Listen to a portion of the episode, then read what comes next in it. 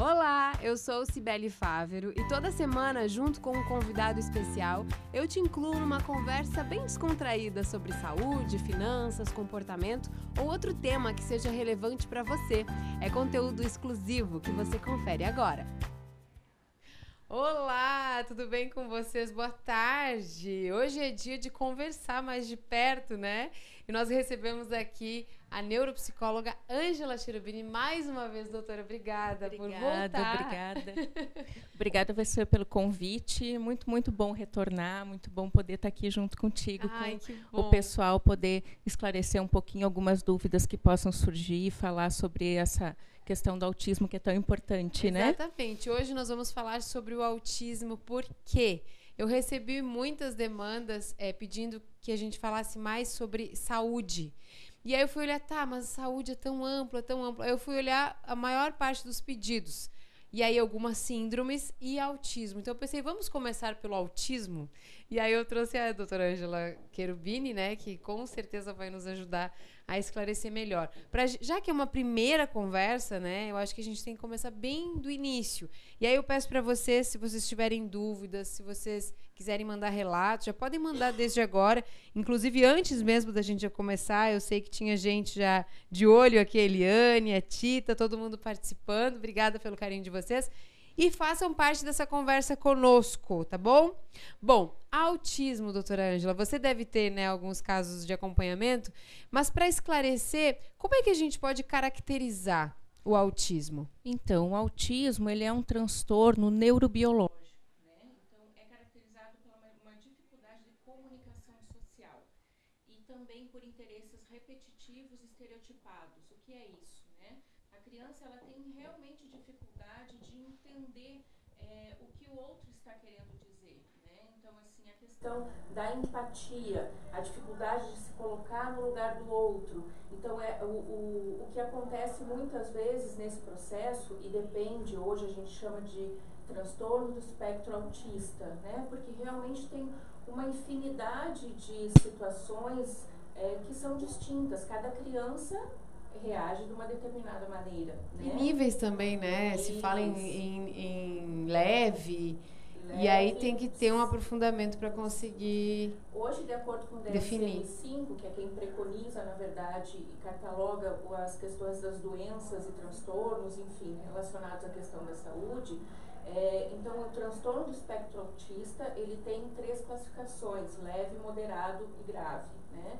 E aí, dentro disso, o que vai determinar o comprometimento que cada criança, ou melhor dizendo, o grau de apoio que cada criança necessita para que tenha uma vida funcional. É importante que tenha.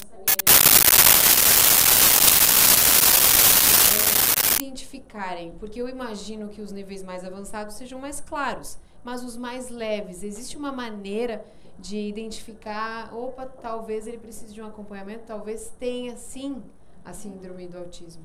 Então, como eu estava dizendo, é, uma das questões de maior dificuldade é a questão da comunicação social, né? A questão realmente é, do, do outro. Então, é possível, desde cedo, aos seis meses de idade, é, a gente já conseguir identificar alguma dificuldade, porque a criança ela tem uma expressão, né? Ela não tem ainda a questão da fala, por exemplo, aos seis meses de idade, mas ela tem uma comunicação ver, não verbal, né? Através das mãos, através é, do olhar, através dos balbúcios, que são os primeiros balbúcios que ela vai ter, né? No, nos primeiros meses de vida.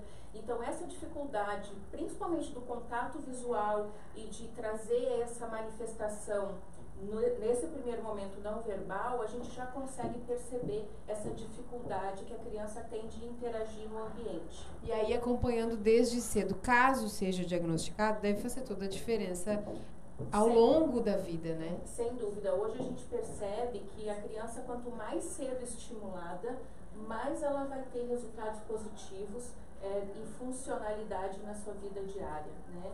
Até porque a gente percebe casos e casos, né? Crianças acompanhadas e muitas vezes é muito difícil perceber ou saber que ela tem o um espectro autista. Se a mãe não falar ou se a própria pessoa não acabar revelando, muitas vezes nem percebe. Esse avanço todo tem a ver com acompanhamento. Sem dúvida. Na verdade, quando a criança recebe essa intervenção, ocorre essa multiplicação sináptica, ocorre esse esse trabalho todo neurológico, né? Quer dizer, e ela vai ter esse resultado positivo. Ocorre o que a gente chama de os caminhos neuronais, né? Elas vão realmente tendo uma, uma manifestação e um resultado muito maior no desenvolvimento da criança. Estímulo é a palavra, né? Que você, Estímulo. doutora, usou várias vezes e isso com acompanhamento.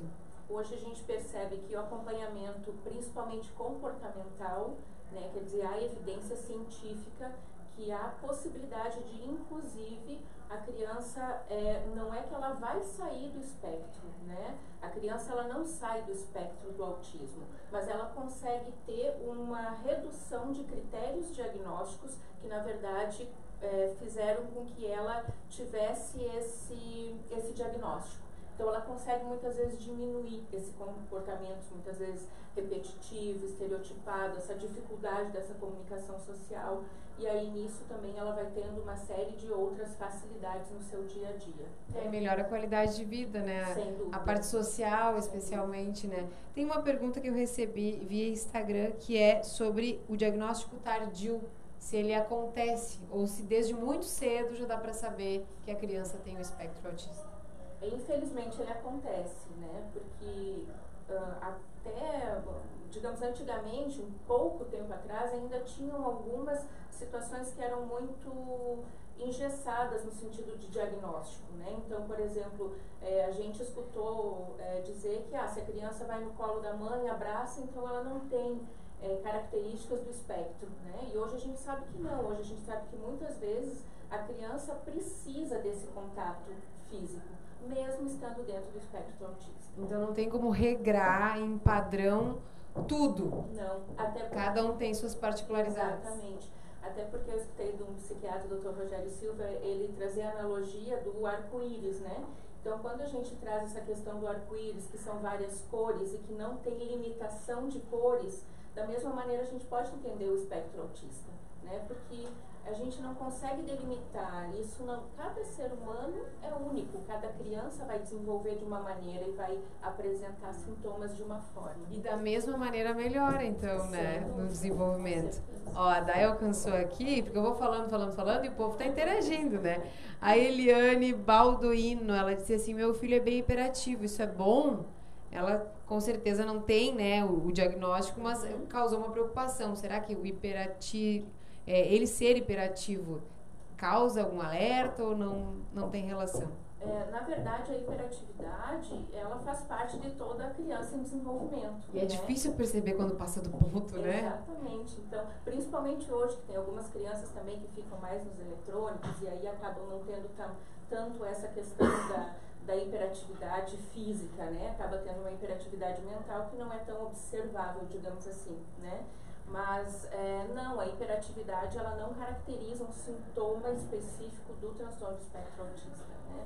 A gente vai trazer outros sintomas, como realmente essa questão da dificuldade visual, essa questão é, da, de ter esses, essas, esses interesses mais restritos. Geralmente eles gostam de uma atividade e ficam naquela atividade e não querem sair. Então, qualquer situação que fuja da atividade que está programado na cabecinha deles, eles vão se desorganizar. E aí acaba essa dificuldade também de interação social, interação com o meio. Por isso que é tão importante também essa questão da conscientização, é, uma psicoeducação em casa, na escola. Né? A gente sempre trabalha também a questão do, dos cuidadores. Né? Os cuidadores precisam de cuidado também. Né? pais também precisam desse apoio, porque é muito difícil lidar com essas dificuldades E saber se está fazendo o melhor, Exatamente. né? Porque o pai já nasce com uma culpa. Exatamente. E aí, quando tem que ter um cuidado maior, um incentivo, um estímulo, precisa saber se está fazendo o tudo que podia, né? Exatamente. E aí, é, eu percebi aí na, na sua fala sobre repetições, sobre é, essa evolução que não tem limites.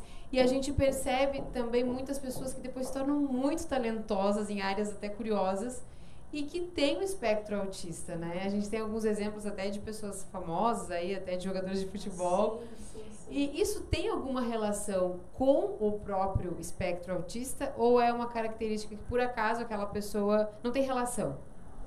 É, hoje, como eu falei anteriormente, o DSM preconiza o transtorno espectro autista. Antigamente, a gente tinha o transtorno de Asperger, né, que é o transtorno do autismo, dentro do espectro autista, porém com um QI mais elevado.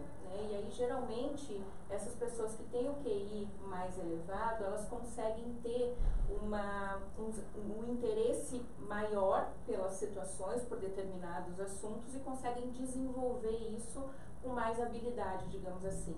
Né? E isso facilita bastante é, o hiperfoco, facilita bastante o desenvolvimento de um determinado assunto e, por consequência, ter bastante sucesso nele. Acaba desenvolvendo, então, né? revelando Sim. os talentos. E aí, como é que a gente pode indicar o caminho? Porque, primeiro, que a mãe sozinha não tem que fazer diagnóstico nenhum, né? Como a gente falou, é, uma situação em si, como hiperatividade, não classifica nada além disso, né? Tem que procurar ajuda. Qual que é o caminho? Primeiro, vai ao médico? Como é que faz para chegar a, a solução, chegar a resposta de, olha é isso e a partir de agora tem que fazer isso, isso, isso. Então é importante que quanto mais cedo a mãe, o pai, o cuidador identificar algumas situações específicas, como essa questão do contato visual, como essa questão é, do, do interesse muito próximo por alguma situação e somente nessa situação, é, que procure um neuropediatra né, para que ele possa de fato fazer o diagnóstico correto. E é importante trazer também que quanto mais cedo esse diagnóstico ocorrer, mais possibilidade essa criança vai ter de desenvolver, vai ter de receber uma intervenção é, eficaz, porque ah, é importante que a equipe seja interdisciplinar, né? Então, muitas vezes a gente vê fono é, somente com fono ou somente com psicopedagoga, enquanto que hoje já se traz muito forte essa questão de que a interdisciplinaridade dos é, profissionais estejam em conjunto da mesma maneira para que eles possam realmente, essa criança possa desenvolver mais rapidamente. É a necessidade de uma intervenção comportamental. Né? Quanto mais cedo essa criança tiver essa terapia comportamental, que hoje é o que a ciência preconiza como a que traz mais avanços para o desenvolvimento, mais ela vai ter um, uma qualidade de vida, mais ela vai ter um processo de funcionalidade mais avançado. Imagine, né? Conseguir avançar e sem limites o desenvolvimento a partir do acompanhamento ideal. A gente sabe, né, que com certeza deve ser luta de muitos pais para que tenham o serviço, né, de maneira gratuita. Dessa maneira interdisciplinar, eu acho que ainda é um modelo ideal, né, que todos sonham que, que existam. Em algumas cidades, em algumas regiões, a gente sabe que tem é, iniciativas alternativas, né, de ONGs, mas o caminho é esse, né? Se a, se a família já tem mais condições, com certeza já vai montar a sua equipe. Se não, vai procurar aí o que tiver disponível na cidade. E hoje a gente conta também com cursos online de orientação aos pais, né? Então isso é muito bom, isso é né? é muito importante, porque quanto mais cedo os pais conseguirem intervir com as suas crianças, mais elas estarão sendo desenvolvidas. Né? Então, não existe um, um, processo de trabalho único na família, em casa. Não, precisa ser em todos os ambientes na família, na escola, aonde a criança estiver. E hoje, com essa possibilidade dos pais também terem acesso a essas orientações, facilita bastante e só vai trazer também benefício muito mais rápido para a criança. Com certeza, uma boa, uma boa dica, né? Porque é acessível total, é só entrar na internet, pega, pega o que tem de bom, né, na internet. Muito obrigada, viu, doutora? Imagina, Passa rapidinho, né? A gente falaria bem mais aqui. Com certeza. Mas terça-feira tem mais. Muito obrigada pelas suas explicações, obrigada tenho certeza que esclareceu para muita gente o assunto. Obrigada, gente. Uma boa tarde a todos. Obrigada mais uma vez. Imagina, até terça. E aí, gostou? Lembrando que toda terça tem live no Facebook do SCC SBT. E é claro, você é convidado a participar. Duas da tarde. Eu te espero lá, tá bom? Até a próxima!